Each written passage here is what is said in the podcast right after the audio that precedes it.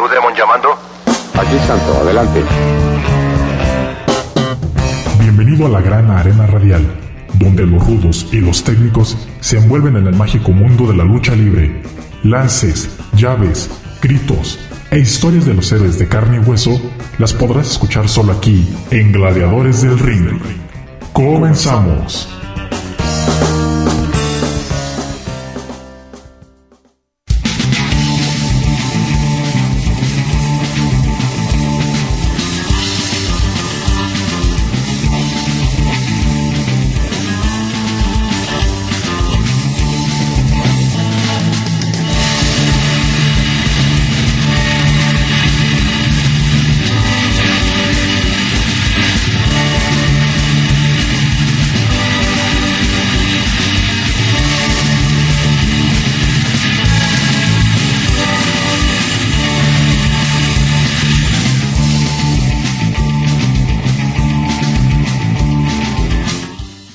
Comenzando otra nueva emisión de Gladiadores del Ring, transmitiendo a través de Radio Universidad de Guadalajara en Cortlán, el 104.7 de FM y también a través de Internet. Saludamos a todos los que nos están siguiendo y que están al pendiente de nuestro programa eh, cada viernes en punto de las 5 de la tarde. Les damos la más cordial bienvenida. Cristian Rosales aquí en el micrófono, eh, pues listísimo ya con eh, este nuevo programa, esperando que la información que traemos sea de su completo agrado. El día de hoy pues traemos también, como no, las noticias que vamos a abordar al final del programa con todo lo que ha acontecido en el mundo de la lucha libre en estos días, pero pues vamos comenzando con algo de historia de la lucha libre.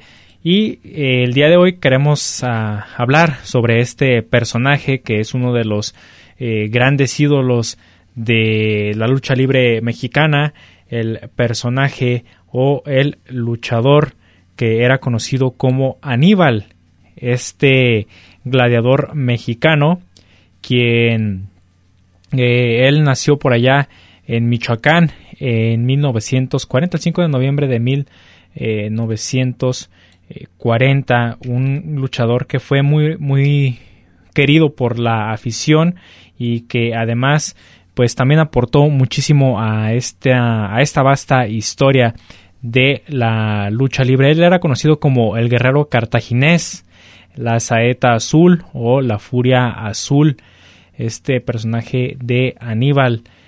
Él, eh, entre su familia, pues tenemos que el monarca es su hermano y también como maestros tuvo a Chico Hernández y Salvador Flores. Él eh, tuvo diferentes campeonatos a lo largo de, de su carrera. Eh, este personaje quien también adoptó diferentes movimientos muy bonitos, muy vistosos para la lucha libre mexicana y él perdió la máscara en 1991 en la Arena México el 13 de diciembre. Entonces, pues vamos a ir hablando poco a poco de la historia de Aníbal, este gran personaje luchístico mexicano que también pues es reconocido como uno de los más históricos de la lucha libre nacional, la lucha libre mexicana. Pues, ¿qué les parece si para comenzar vamos a, escuchar esta pequeña cápsula en donde se nos platica acerca de cómo fue que Aníbal perdió la máscara en aquella lucha en la Arena Ciudad de México en contra de Máscara año 2000. Fue el, el 13 de diciembre de 1991 cuando tuvieron este enfrentamiento estos dos personajes y donde sale victorioso Máscara año 2000. Entonces pues vamos a escuchar esta cápsula y regresamos aquí a Gladiadores del Ring. Esta es una lucha sin empate y sin indulto. Máscara contra máscara.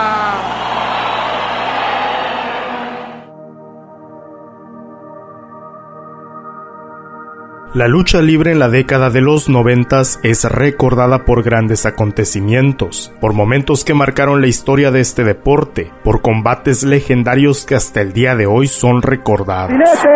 ¿Y qué va a hacer Rachel? Está descalificando Uno de tantos acontecimientos se llevó a cabo el 13 de diciembre del año 1991, cuando la saeta azul Aníbal y Máscara Año 2000 se enfrentaron en una lucha de máscara contra máscara.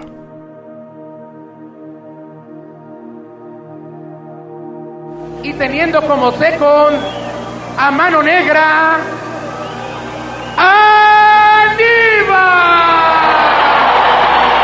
Es la leyenda.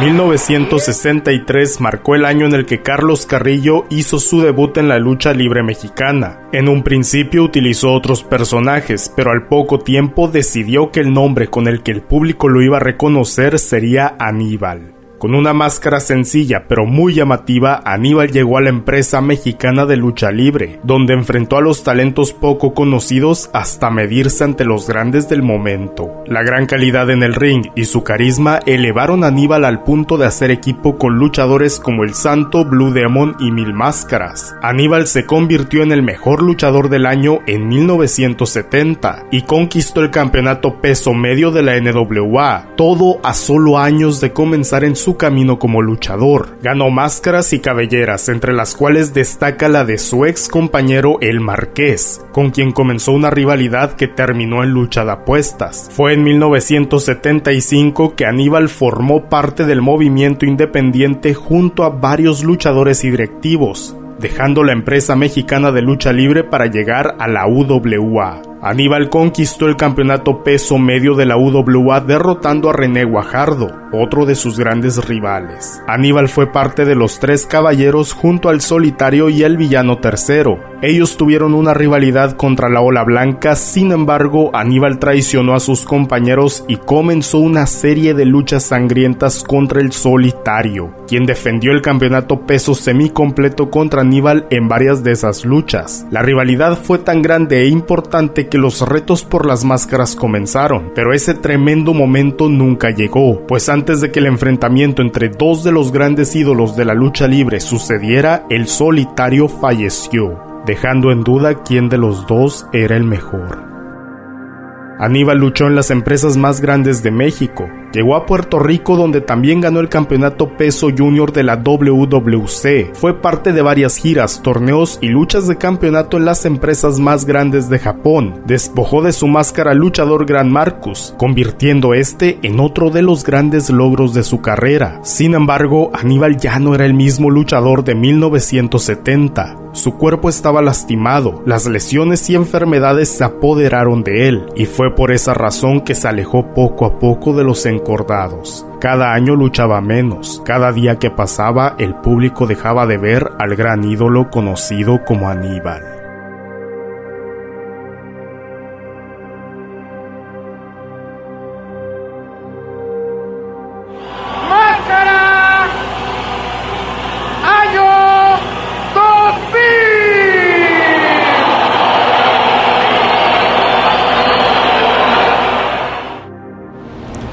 Fui a ver a Aníbal a la función, a Dian Lagos de Moreno. Yo todavía ni, ni todavía no entrenaba. ¿Por qué me pasó que yo algún día llegara a luchar con Aníbal? Jesús Reyes, conocido en la lucha libre como Máscara Año 2000, comenzó su carrera luchística en 1977, años después de que la Saeta Azul ya era considerado uno de los mejores luchadores de México. Máscara Año 2000 ganó el campeonato peso semicompleto de la NWA. Junto a su hermano Cien Caras conquistaron los campeonatos nacionales de parejas. Los logros llegaban mientras los años pasaban, pero algo le hacía falta a Máscara Año 2000 para consagrarlo como una verdadera promesa de la lucha libre. Y fue a principios de 1991 que encontró su gran reto, la saeta azul había regresado. Aníbal llegó al Consejo Mundial de Lucha Libre para estar frente a frente contra el dinamita.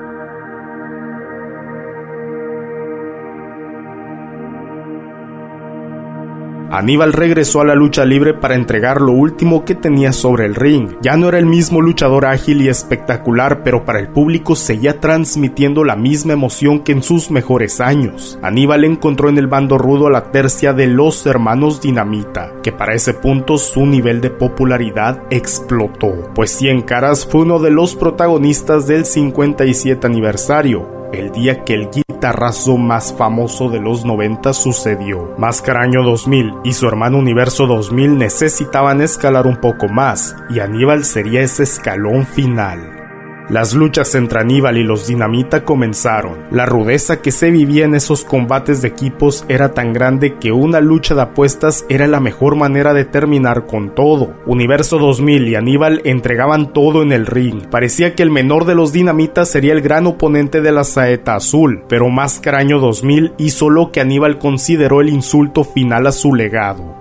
En la noche del 58 aniversario, Máscara Año 2000 utilizó la capa de Aníbal para ahorcarlo, y por si fuera poco, también la rompió. Aníbal consideraba a cualquier miembro de los Dinamita como su oponente, pero esa acción es la que apuntó a Máscara Año 2000 como el luchador con el que llegaría hasta las últimas consecuencias.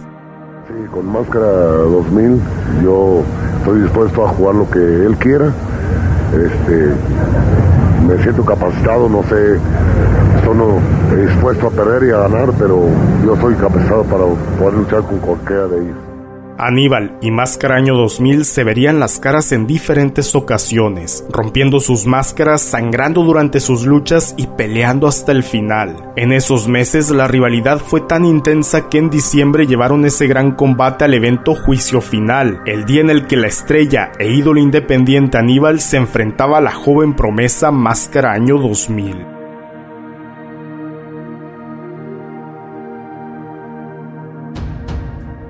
La noche del 13 de diciembre del año 1991 se celebró el evento Juicio Final. La saeta azul Aníbal se presentaba ante una gran ovación. En su esquina se encontraba Mano Negra, mientras en la esquina de Máscara Año 2000 estaba su hermano Cien Caras. La autoridad del ring fue el referee Pompín, pieza clave para el final de esta lucha, y cuando nadie imaginó, el combate comenzó.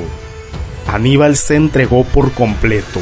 A pesar de sus lesiones, de su enfermedad y de las batallas que desde semanas antes había entregado, no se dejó opacar por Máscara Año 2000, quien después de dos minutos perdió la primera caída del combate.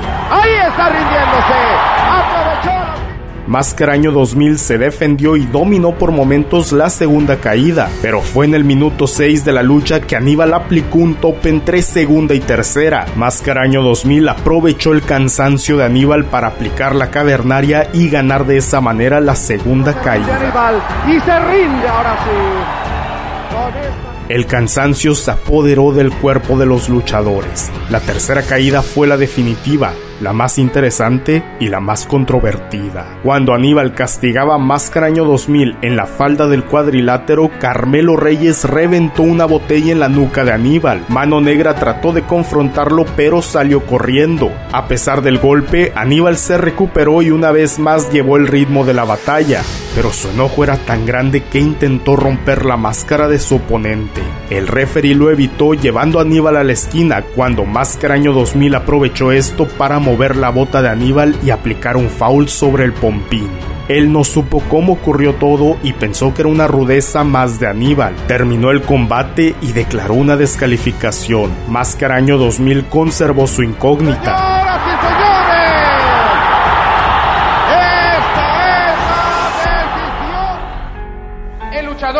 Aníbal dice llamarse Carlos Ignacio y Carrillo y ser originario de Michoacán.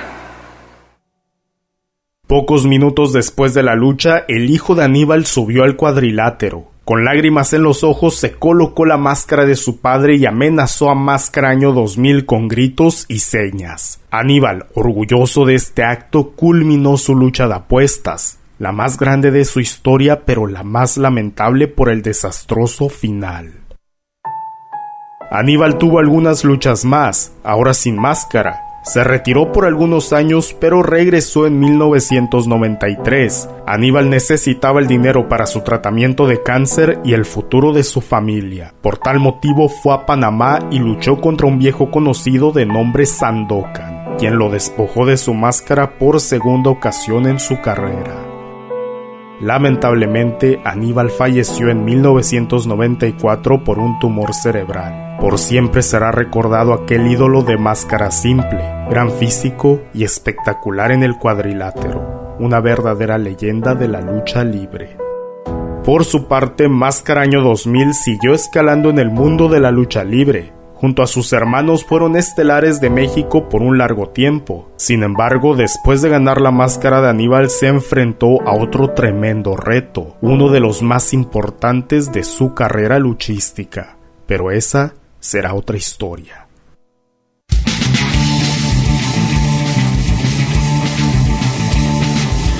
Pues ahí escuchamos parte de la historia de este luchador, el gran Aníbal, un personaje que sin duda es considerado como un grande de la época de oro, la época dorada de la lucha libre nacional. Con esto vamos a nuestro corte de estación del programa, nuestro primer corte de estación y regresamos con más aquí a Gladiadores del Ring.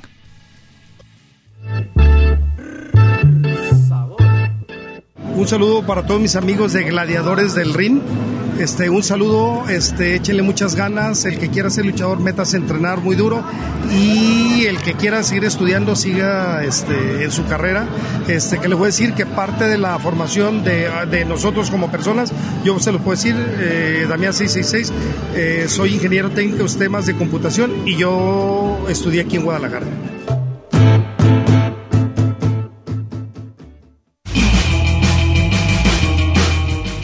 Tomemos un descanso en lo que comienza la siguiente caída.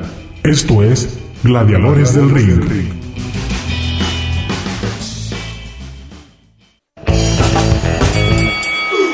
Segunda, segunda caída.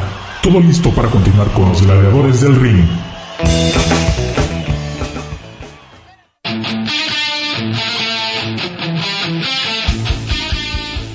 Un saludo para mis amigos de Gladiadores del Ring, de parte del Naime de la lucha libre cibernética.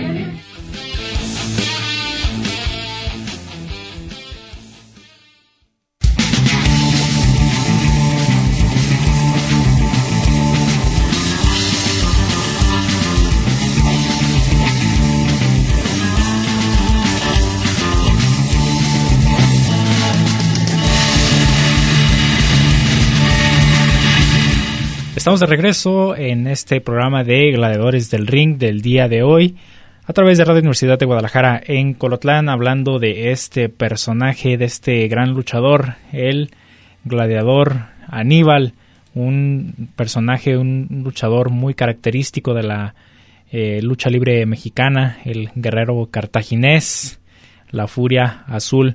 Eh, Aníbal, este luchador tomó el nombre eh, del general Aníbal Cartagena, quien estuvo a punto de derrotar al Imperio Romano. De ahí es donde surge la idea de eh, pues estar eh, sacando a este personaje de el, Aníbal, ¿verdad?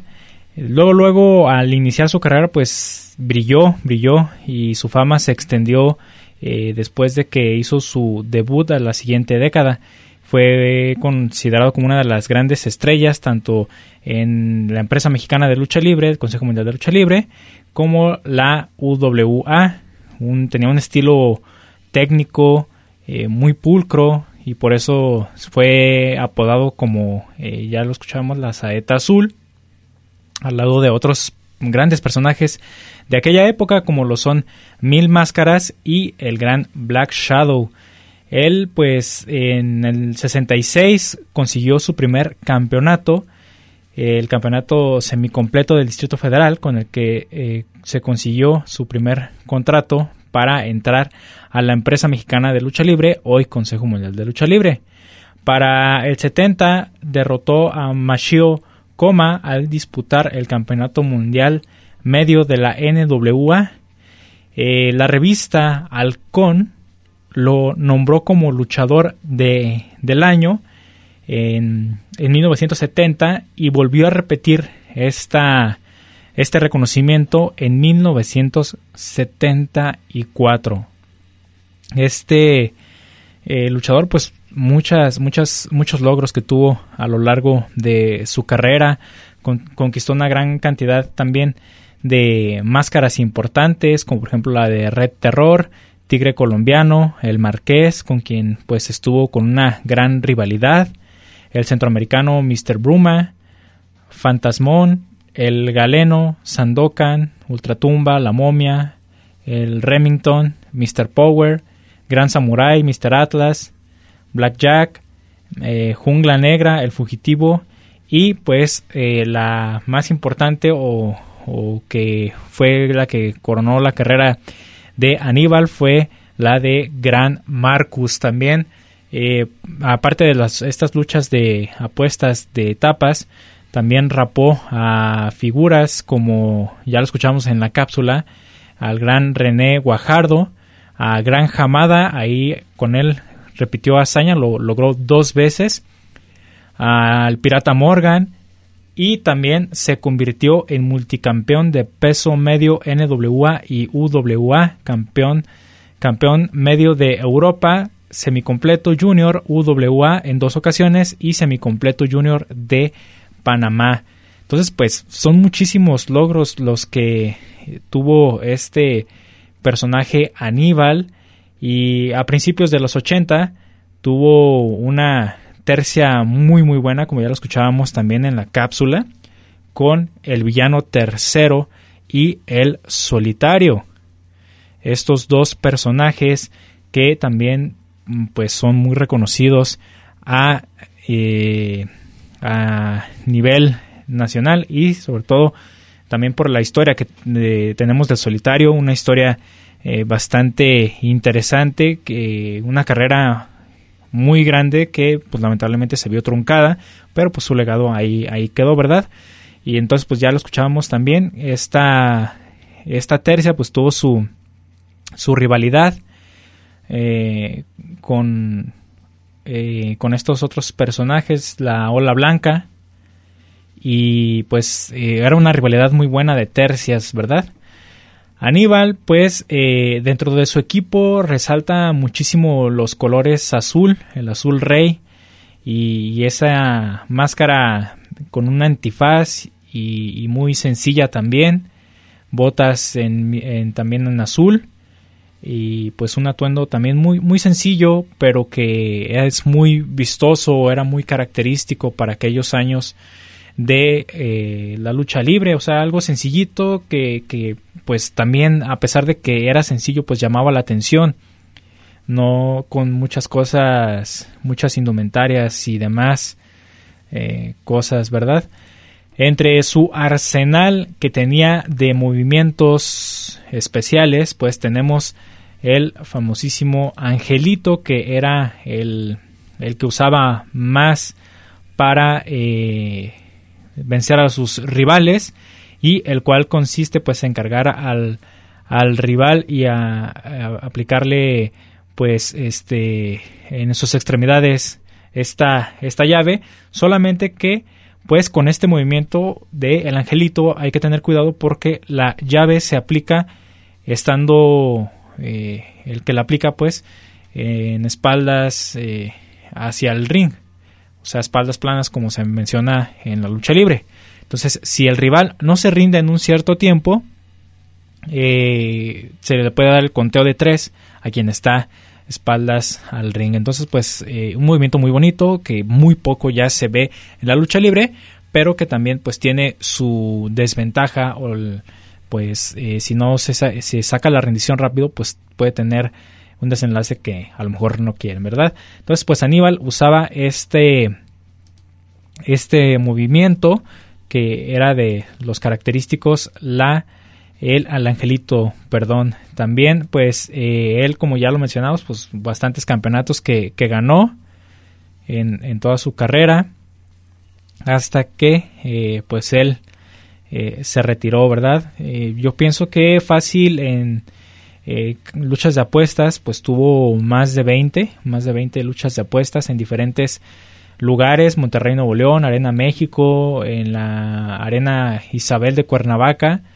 eh, en Panamá, claro, en la Monumental de Monterrey, en la Plaza de Toros Monumental, en Guerrero, en Nuevo Laredo, en Veracruz, en Guadalajara, Tlaxcala y Ciudad Juárez, Torreón, este entonces, pues en diferentes lugares dio estas luchas de apuestas con muchos, muchos rivales muy interesantes. Eh, entre ellos, eh, pues también tenemos que se enfrentó en una lucha de apuestas contra el mismísimo Pepe Casas, el famosísimo referee Pepe Pepe Tropi Casas. Esto fue eh, por allá en sus inicios de Aníbal y pues ahí también queda como dato, ¿no? Eso de que se llevó esa, esa rivalidad o tuvo una pequeña rivalidad con don Pepe Tropicazas y ahí le gana la cabellera a este referee ícono de la AAA hace algunos años, eh, don Pepe Tropicazas, ¿verdad? Entonces, pues Aníbal lamentablemente perdió la vida después de eh, tener un problema, un problema eh, de salud, de cáncer, y, él falleció por, perdón, no era cáncer, era un tumor cerebral. Eh, él falleció el, 9 de marzo de 1994. Entonces, pues, eh, la historia de Aníbal va a quedar siempre para todos los aficionados quienes han querido a este personaje, la saeta azul, y que también pues se acuerdan de todos esos enfrentamientos que llegó a tener y también pues esa lucha que tuvo con Máscara Año 2000 en donde perdiera la incógnita en la icónica Arena México. Con esto vamos a nuestro segundo corte de estación del programa, pero no se vayan porque aún tenemos más aquí en Gladiadores del Ring.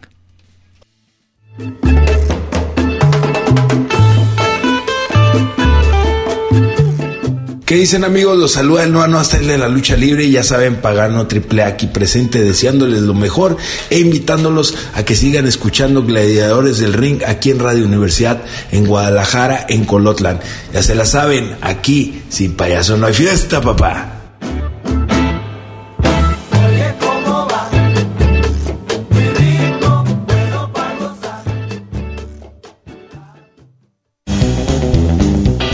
Vayas. En un momento continuamos con más información aquí en Gladiadores del Ring.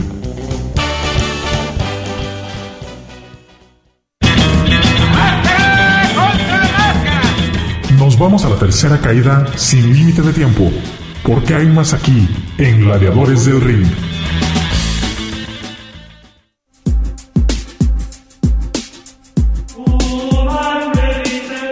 A todos mis amigos de Gladiadores del Ring, su amigo el original Mascarita Sagrada, el mini tigre blanco de los mini estrellas, tengo el gusto de enviarles un fuerte abrazo y un cordial saludo.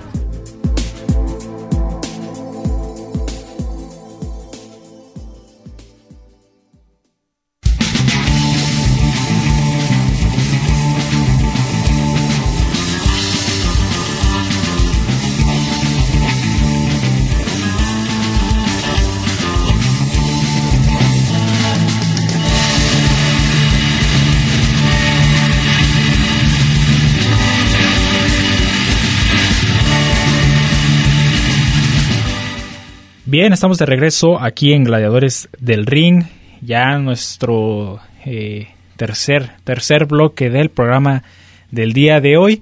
Y pues quiero antes de continuar el programa mandar los saludos correspondientes al señor José Antonio Pérez que está escuchando el programa del día de hoy de Gladiadores del Ring, al cual se comunicó y pues siempre está al pendiente de lo que presentamos aquí en el programa. Le gusta mucho escuchar todas las anécdotas, todo lo que presentamos de historia de la lucha libre. Y qué bueno que, le guste eh, toda la información y que además eh, pues se comunique y nos haga saber que eh, pues ahí está presente y escuchando este programa del el día de hoy. Le mandamos un saludo, al igual que a toda la gente que está en sintonía o los que van apenas empezando a escuchar el programa, pues también les mandamos un afectuoso saludo a todos ustedes y esperando que eh, también sea de su agrado este, este programa. Pues bien, vamos a seguir con más, vamos a dejar un poquito a, a este luchador con el que iniciamos el programa, Aníbal, eh, la saeta azul, y ahora vámonos a enfocar en algo que sucede dentro de la lucha libre mexicana, pues sabemos que en la lucha eh, y yo creo que en muchos aspectos existen esas leyendas, mitos urbanos que luego la gente empieza a crear a tal, a tal grado, perdón, que eh, luego muchos se, se creen todo lo que lo que ven o lo que escuchan también. Entonces pues eh, eso alimenta a veces eh, todas estas historias eh, y, se van dando de voz en voz y crecen tanto que muchas veces eh, ya se considera a veces hasta como si fuera realidad, ¿no? Entonces la lucha libre no es excepción, la lucha libre también ha tenido sus mitos, sus leyendas urbanas. ¿Y qué les parece si vamos a escuchar eh, esta cápsula del misticiero en donde nos habla de siete mitos o leyendas urbanas de la lucha libre? Escuchemos. Número 7. La nueva sombra. Como todos recordamos, en el 2015, la sombra partió del Consejo Mundial de Lucha Libre con rumbo a WWE. El ingobernable se iba en uno de los mejores momentos de su carrera, dejando un gran hueco en la empresa, pero sobre todo en la facción. Un hueco que los ingobernables jamás pudieron llenar. Dos años después, el primero de abril del 2017, todos nos llevamos una gran sorpresa al ver a un encapuchado acompañar a la bestia del ring aquel viernes en la Arena México. Cuando este individuo se quitó la capucha, todos reconocimos aquella máscara. Era la de la sombra, pero este luchador no era Andrade. Además, su físico lucía muy distinto. Nadie dijo nada al respecto y todo era confusión. Tres días después, en la Arena Puebla, la escena se repetía y nuevamente esta nueva sombra acompañaba a los ingobernables. Sin embargo, ni Rush ni su padre dijeron algo sobre este misterioso luchador. El público esperaba una respuesta en las funciones y semanas posteriores, pero esta nunca llegó. No volvimos a saber más nada de este sujeto. ¿Quién era? ¿Qué planes había para él? ¿Por qué desapareció? Número 6. La rivalidad real entre el Apache y Billy Boy. Una de las rivalidades más recordadas del gran Apache fue en contra de Billy Boy. En la inmensa mayoría de los enfrentamientos, Billy Boy sacó la peor parte. Esta rivalidad se extendió por muchos años en AAA, teniendo luchas de todo tipo. El Apache trapó a Billy Boy en un par de ocasiones. Son muchos los capítulos que se recuerdan entre el Apache y Billy Boy, cuando el Apache se llevó al hijo de Billy Boy y Fabi Apache, para así ocasionar un conflicto entre ellos o cuando Billy Boy se enmascaró como alfa para reconquistar a su amada. Sin embargo, hay una leyenda urbana que dice que el conflicto entre el Apache y Billy Boy era totalmente real. Sobre todo por parte del Apache, quien nunca aceptó la relación de su hija con Billy Boy. Se dice que las palizas que el gran Apache le llegó a dar a Billy Boy no eran más que el reflejo de su relación fuera del ring. ¿Tú qué crees? ¿Mito o realidad?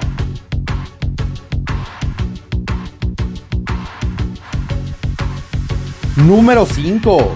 Luchadores encarnados por varias personas. En una de las partes anteriores hablamos de la teoría que dice que en los años del boom de Místico fueron muchos los luchadores que se pusieron el equipo de Místico alguna vez para cumplir con la gran demanda de este luchador por todo el país. Hace no mucho, el zorro dijo que en algunas ocasiones él tuvo que suplantar a la parca y luchó con su equipo cuando éste no estaba en condiciones de hacerlo. Esto nos lleva a preguntarnos, ¿cuántas ocasiones hemos estado en alguna arena vitoreando a nuestro ídolo y resulta que quien está debajo no es él?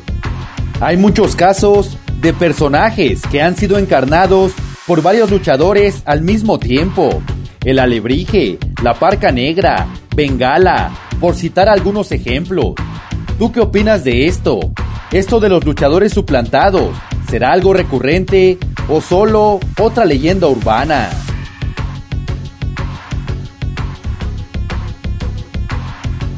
Número 4. El cavernario Galindo comía chiles antes de sus luchas.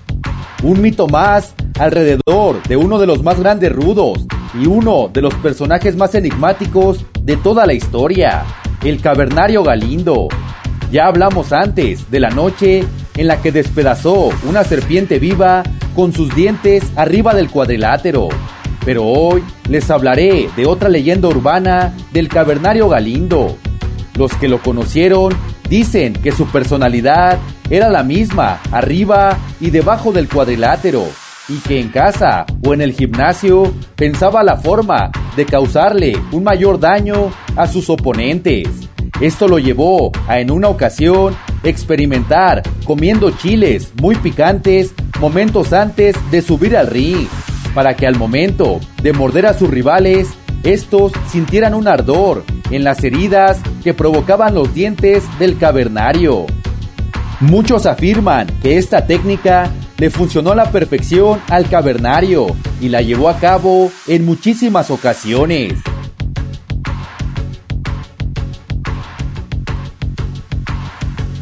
Número 3.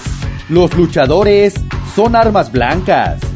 Uno de los mitos más populares entre los aficionados y no aficionados a la lucha libre y otros deportes de contacto como el boxeo y las artes marciales mixtas es que los puños, piernas y en general las habilidades adquiridas para ser un peleador o luchador profesional son consideradas como armas blancas. Y el emplearlas dentro de una pelea o conflicto fuera del ámbito deportivo es un delito muy grave. Debo decir que durante mucho tiempo yo creía que esto era cierto. Sin embargo, por lo menos en la lucha libre, esto es falso. Un luchador que tiene una pelea en la calle es juzgado de la misma manera que cualquier otra persona. Aunque eso sí, en la mayoría de las ocasiones, los jueces no ven con buenos ojos la evidente ventaja de un profesional. El ejemplo más claro, el de Charlie Manson.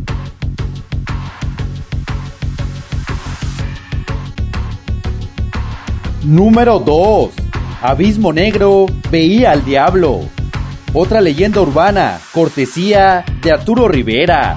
En días pasados, el rudo reveló algunos datos perturbadores alrededor de la muerte de Abismo Negro. El rudo dijo que el rey del martinete sufría de esquizofrenia y que en varias ocasiones llegó a decir que veía al diablo. Abismo Negro recibió ayuda profesional y aparentemente su padecimiento estaba controlado. Sin embargo, aquella fatídica noche del 21 de marzo del 2009, según el rudo Arturo Rivera, Abismo Negro volvió a ver al diablo, siendo esta la razón aparente de su ataque de ansiedad, que terminó con la vida del rey del martinete. Mito o realidad, algo escalofriante.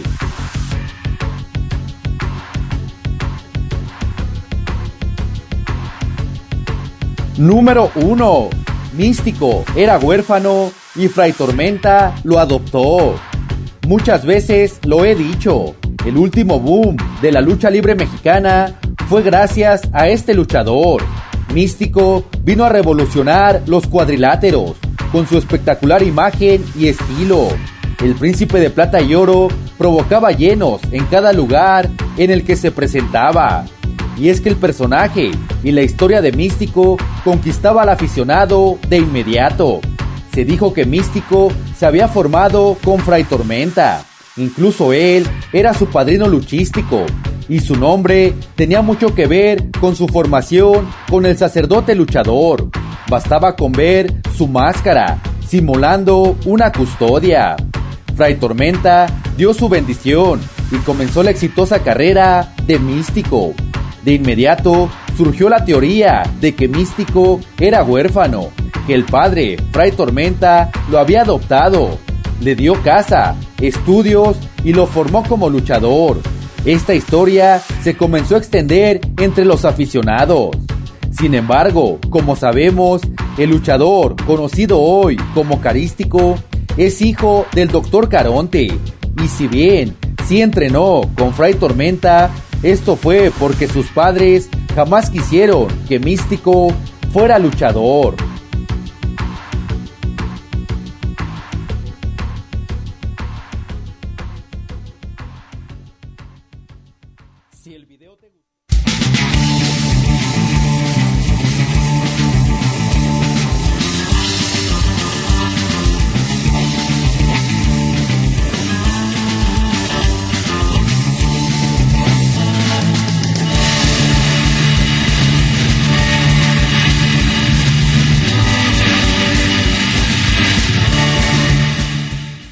Bien, estamos de regreso después de haber escuchado estas, estos mitos, esto que se ve dentro de la lucha libre y que son leyendas a final de cuentas en la lucha libre. También quiero mandar, antes de irnos a corte, los saludos a toda la gente que nos está escuchando en Huejúcar y que están al pendiente del programa. Entonces, pues, eh, los saludos también para eh, toda esa afición eh, de por allá de Huejúcar que nos está escuchando el día de hoy y que están al pendiente y que también les gusta mucho la lucha libre allá en Huejúcar. Entonces pues vamos con esto a nuestro último corte de estación y regresamos aquí a Gladiadores del Ring.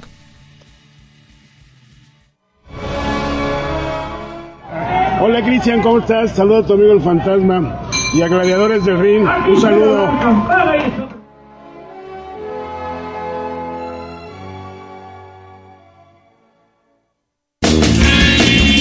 Las leyendas del pancracio mexicano y sus historias las tienes aquí en Gladiadores del Ring.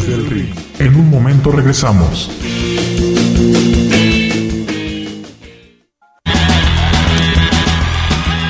¿Y tú eres rudo o técnico? Descúbrelo aquí en Gladiadores del Ring. Estamos de regreso.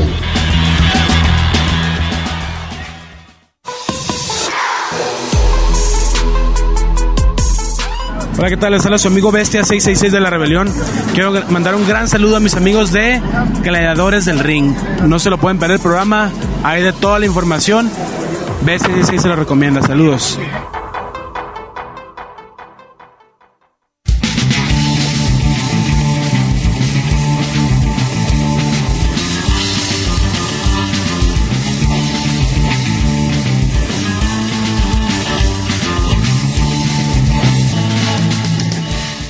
Bien, ya estamos en la recta final de este programa de Gladiadores del Ring del día de hoy, agradeciendo a todos ustedes que están aquí, eh, pues escuchando lo que presentamos de información en el programa. Y ya ahora sí llega la bonita sección, lo eh, que ha sucedido en la semana dentro de la lucha libre mexicana a nivel eh, nacional y pues hay bastante información que presentarles a todos ustedes porque resulta que eh, Lucha Libre AAA ya está encaminada hacia el cierre de su 30 aniversario, pues ya prácticamente estamos terminando el año y así es como está cerrando también AAA sus festejos de sus 30 años de eh, existencia, entonces pues es muy eh, poco el tiempo que ya queda para finalizar el año. Entonces, pues ya todo apunta a que la empresa va enfilada a sus últimos eventos, eh, sus magnos eventos de este año.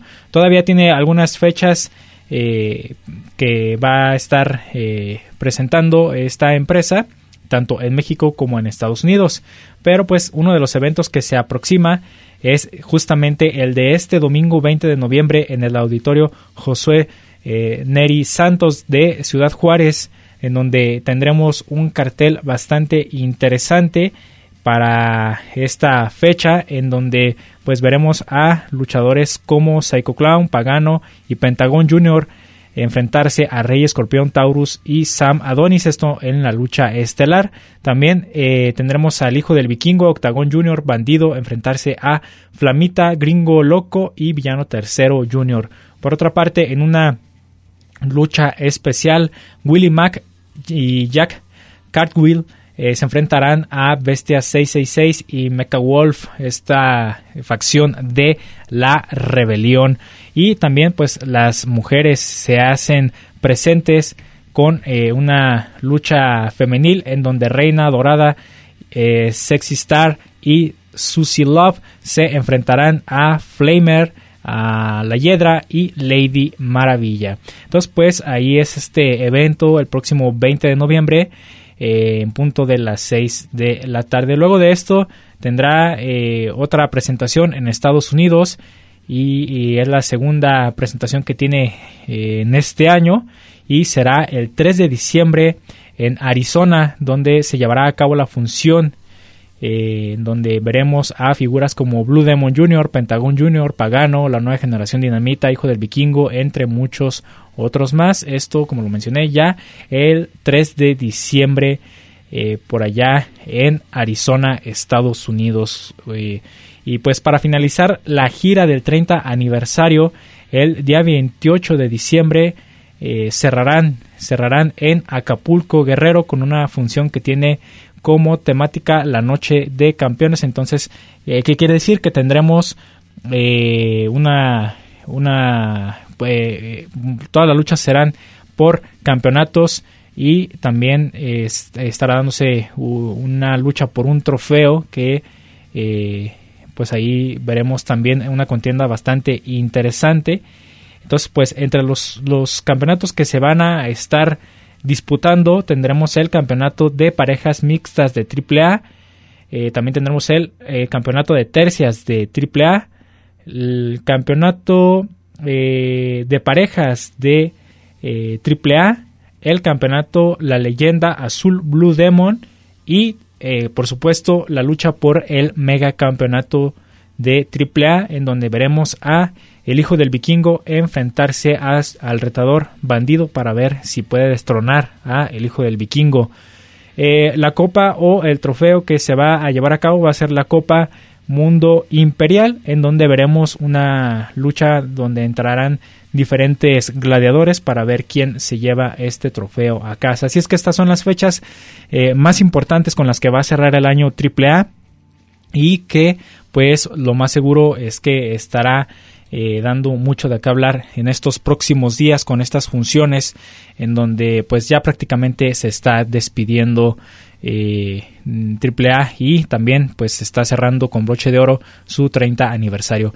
Eh, pues ahora vamos a continuar con más información. Hace algunos días estuvo presentándose una función en la Coliseo de Monterrey y lamentablemente hubo algunos percances cerca de la arena, no dentro de la arena ni dentro de la función, sino que fue a los alrededores de la arena. Hubo algunas detonaciones de arma de fuego y eso pues hizo que muchos aficionados este, estuvieran, eh, digamos, hasta cierto punto en riesgo y pues uno de los luchadores que, que más que más este salió a relucir fue el Fresero Junior quien eh, una aficionada publicó por ahí que eh, les ayudó en esos momentos de crisis que, que estuvieron viviendo.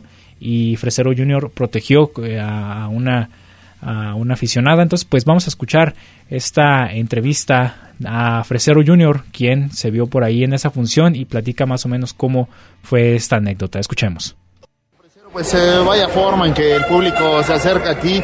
Creo que estás viviendo una, no solamente un 2022, podemos decir, sino unos últimos eh, dos, tres años de prácticamente de ensueño para ti. Es la recompensa, tantos años de trabajo, tantas ganas de soñar, a tantas locuras y tantas, tantas pendejadas que he pensado. Todo lo que pendejamente pensé alguna vez, hoy se está viviendo. Nunca pensé que a lo mejor una arena con 5, con 10 mil, con 100 personas, con 5, coreara negocios traumados, ofrecer el junior. Creo que estoy viviendo algo que trabajé en mi mente, en mi interior, pero nunca creí capaz de poderlo lograr. Yo nada más veía a la parca, veía al santo, Blue Demon, o a las figuras, ¿no? Que, la gente los vitoreara y que los quería. Hoy tener a una arena volcada hacia mí y hacia el negocio traumado, creo que son cosas, como te dice, de la vida. Güey, lo que soñaste lo estás viviendo y creo que es una manera muy frenética. Y que al final compromete de una u otra manera, pero no a entregarte con, con, la afición siempre, a estar preparado siempre al tiempo. Es mucho compromiso, es mucha más responsabilidad. Eh, bien podíamos estar en una empresa y estar en una zona de confort. Ya estuvimos en una empresa y de cualquier manera te conformas y dices, güey, ¿a dónde vamos? ¿A dónde, ¿A dónde vas? Quieres salir y mostrarlo y te dicen, no, solamente aquí lo vas a hacer y solamente aquí vas a ser estrella.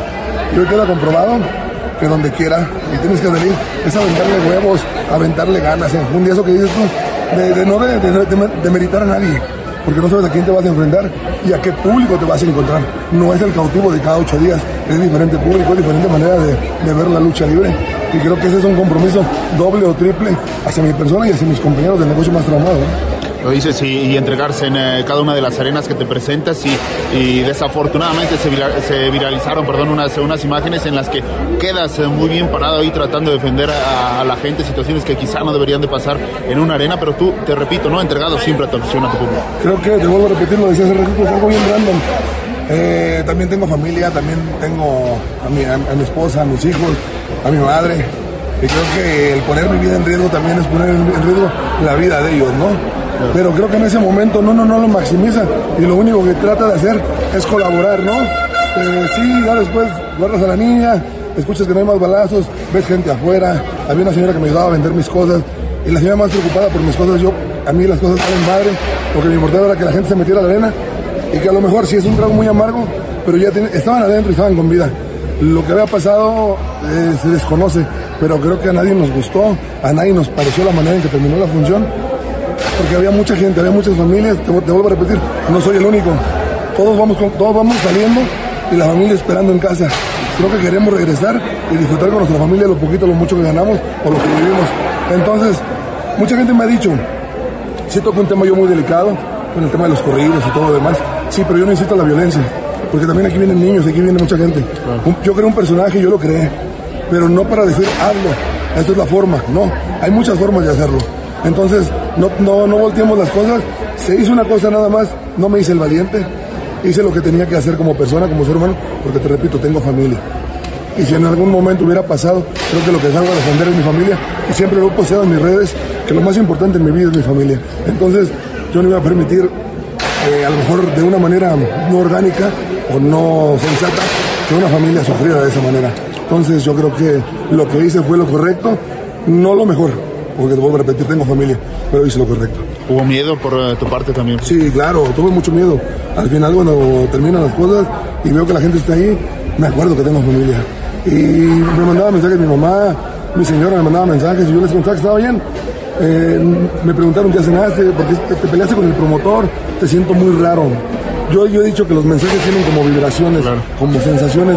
Yo lo único que les dije que estaba bien, que no había ido manera de cenar y que estábamos en el hotel. Al día siguiente les, les, les contesto lo, que pasa o se dan cuenta por todo lo que pasa. Y sí me regañan, ¿no? Porque te voy a advertir, tengo familia. Pero creo que la manera de ponerle el pecho a las balas es esa, ¿no? Porque yo también tengo familia, porque también he crecido con eso. Pero lo más importante es la familia. Aquí no importa la fama, el dinero, importa la familia.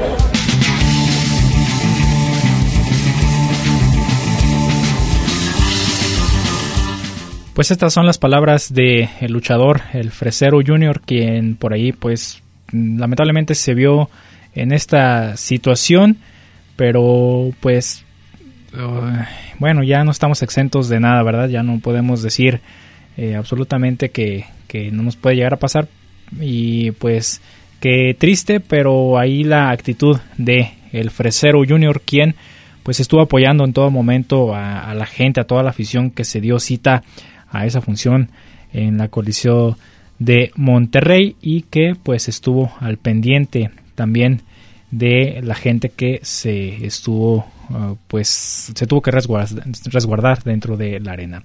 Bien, pues ya para finalizar y rápidamente antes de que se nos termine el programa, eh, noticia de última hora, Mamba luchador exótico de la AAA deja de pertenecer a esta empresa y ahora será independiente. Hace un cuestión de unos minutos dio esta información de que ya no pertenece a AAA después de más de 10 años de estar dentro de la empresa, se retira y se eh, pertenece a las filas de los luchadores independientes. Entonces vamos a abordar esto el próximo programa, el próximo viernes, sobre eh, la noticia de que Mamba eh, se despide de la AAA.